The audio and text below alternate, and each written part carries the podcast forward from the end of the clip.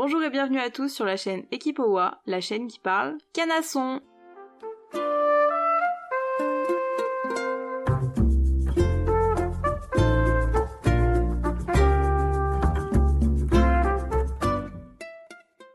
Dans cet épisode, on va parler de la monte à. Est-ce une bonne idée, une mauvaise idée, une fausse bonne idée? On va voir ça juste après. Pour la petite introduction, sous Louis XIV, bien avant lui et même selon de nombreuses écoles d'équitation encore aujourd'hui, l'apprentissage de l'équitation se fait déjà sans étrier. C'est vrai après tout, qui peut le plus peut le moins, et qui a l'équilibre nécessaire sans étrier ou sans selle pourra résister à tous les chocs avec. Et c'est d'ailleurs pour ça qu'on fait encore des cours de mise en selle aujourd'hui.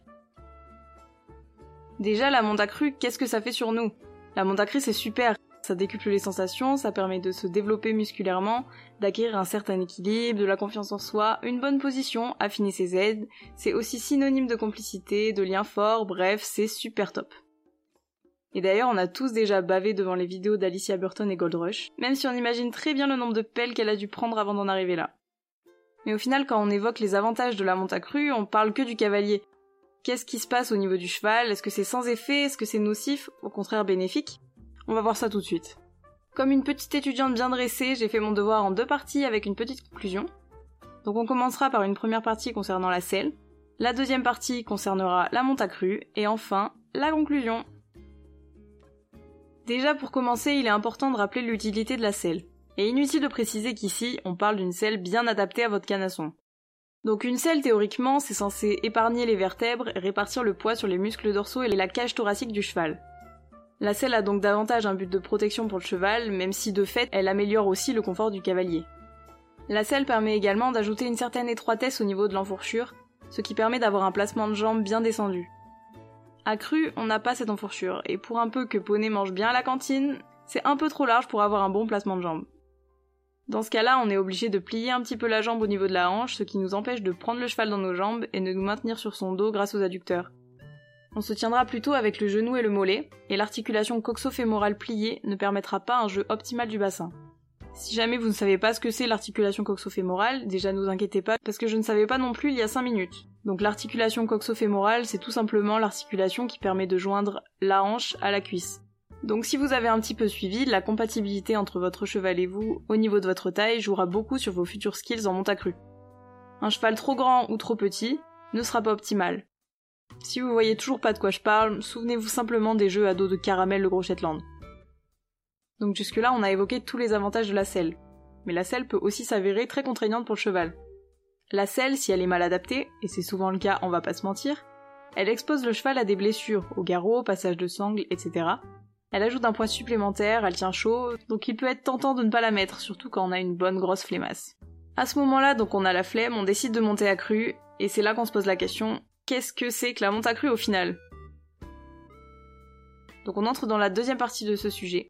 La monte à cru, c'est quoi? Quels sont les effets? C'est parti. Déjà, ça tombe bien parce qu'une étude a justement été menée sur le sujet.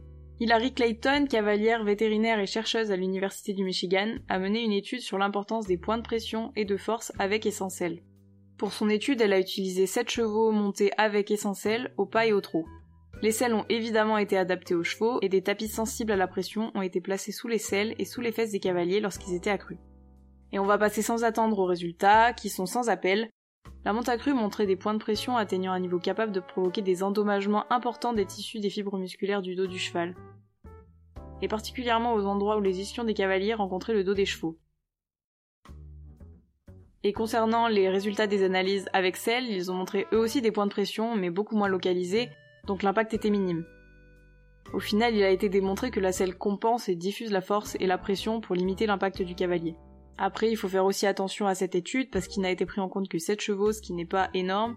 On ne connaît pas le niveau des cavaliers, leur poids par rapport à celui de leur cheval, ce qui est une variable non négligeable pour ce type d'étude, ni les conditions physiques des chevaux ou même leur race. Donc ce n'est pas l'étude la plus précise du monde, si vous voulez mon avis. Après, l'étude, aussi imprécise soit-elle, nous permet quand même de nous rendre compte de certaines choses, comme la localisation des impacts dans le cas de la monte accrue. Donc selon cette étude, monter accrue serait plutôt euh, nocif pour le cheval. Mais ici on a surtout parlé des effets physiologiques sur les chevaux. Seulement il existerait d'autres effets de la monte accrue, plus sensitivement parlant. Je sais pas du tout si ça se dit. Comme chacun le sait, la connexion qu'on peut ressentir sans selle, elle est super pour faire passer les messages au cheval sans aucune barrière. mais c'est aussi la porte ouverte à l'expression de toutes nos émotions. Les chevaux ressentent la peur et si vous avez peur, vos muscles se contracteront et votre cheval le sentira immédiatement. Et vous et moi on le sait, si toi peur, cheval peur aussi, ou en tout cas grosse inquiétude. Et ça, ça peut s'avérer dangereux et contre-productif, surtout si vous êtes un gros trouillard. Et il y a d'ailleurs pas de mal à ça, on a tous des périodes plus ou moins compliquées à cheval, mais on en parlera dans une autre vidéo. Et encore une fois, ça tombe bien qu'on parle de ça parce qu'une étude a été menée sur le sujet. Cette étude a observé les effets du stress des cavaliers accrus sur des chevaux réactifs et peu réactifs à l'Université du Texas. Pour ce faire, ils ont utilisé un échantillon plus grand que celui de l'étude d'avant. Ils ont utilisé 28 chevaux et 28 cavaliers, de débutants à confirmés, et ont classé les chevaux par réactivité. Pour le classement des chevaux, ils ont simplement effectué des tests cardiaques et visuels, durant lesquels ils ouvraient un parapluie devant eux. Et ça, chaque cavalier sait que c'est une épreuve pour les chevaux. Donc une fois les chevaux classés par réactivité, ils ont attribué les chevaux aux cavaliers débutants et confirmés, et ont placé des capteurs sur le cœur des cavaliers et le cou des chevaux pour vérifier leur pouls. Sans plus attendre, on va passer aux résultats. Le premier résultat a prouvé que les cavaliers confirmés stressaient plus que les cavaliers débutants de manière générale. Sûrement dû au fait que les débutants n'ont pas encore mangé le sable. En dehors de ça, l'étude a révélé qu'il n'y avait pas de grande variation de pouls chez les chevaux avec un cavalier stressé ou non, les chercheurs ont supposé que les confirmés, même s'ils stressaient plus, parvenaient mieux à masquer et contrôler leur stress au niveau de leur langage corporel. Après, attention aussi à cette étude parce qu'il est important de rappeler que les chevaux étaient dans leurs écuries, donc dans un environnement familier, on ne sait pas non plus leur activité habituelle, s'ils ont l'habitude d'être montés à cru, etc. En conclusion de cette étude, contrairement à ce qu'on pourrait penser, on n'a pas vraiment grand chose à craindre concernant le stress accru. Le danger dans ce cas-là viendrait plutôt d'événements extérieurs, si vous partez en balade accrue, que votre cheval a peur, il sera plus difficile de rester dessus. Et ainsi on arrive à la conclusion. Donc faut-il proscrire la monte accrue à jamais et la placer dans les pratiques du diable? Ça c'est une bonne question. Selon notre très cher Hilary Clayton, la monte accrue n'est pas à proscrire totalement, simplement à pratiquer occasionnellement et sur de courtes durées, avec un ratio poids taille cheval cavalier cohérent. Inutile de vous dire que si vous faites 1m80, le Shetland ne sera pas forcément votre meilleure option. Selon une école spécialisée dans la monte accrue, les jardins d'Akita, il serait même possible par notre seule position de limiter ses effets. Pour ça, en fait, il faudrait simplement avoir une position bien droite et pas avachie, qui bascule notre pression sous les cuisses à la place de nos ischions. Un peu comme Alicia sur Gold Rush si vous observez bien. Après, comme vous le savez, à cheval tout s'apprend, mais il subsiste quand même un paradoxe. Comment apprendre à monter à cru en limitant son impact sans blesser son cheval en apprenant? Beaucoup préconisent la monte sans étrier avant de passer sans selle, parce que la selle permettra, comme on l'a dit, de diffuser vos erreurs de positionnement et faciliter votre passage à cru. Et une fois que vous serez prêt, mentalement, physiquement, que votre cheval sera ok, il faudra se lancer. Au final, la monte à cru c'est un petit peu comme tout, un peu, mais pas trop. Donc on arrive à la fin de cette vidéo, j'ai pas vraiment de conseils à vous donner, je vous dirai simplement, puisse le sort vous être favorable.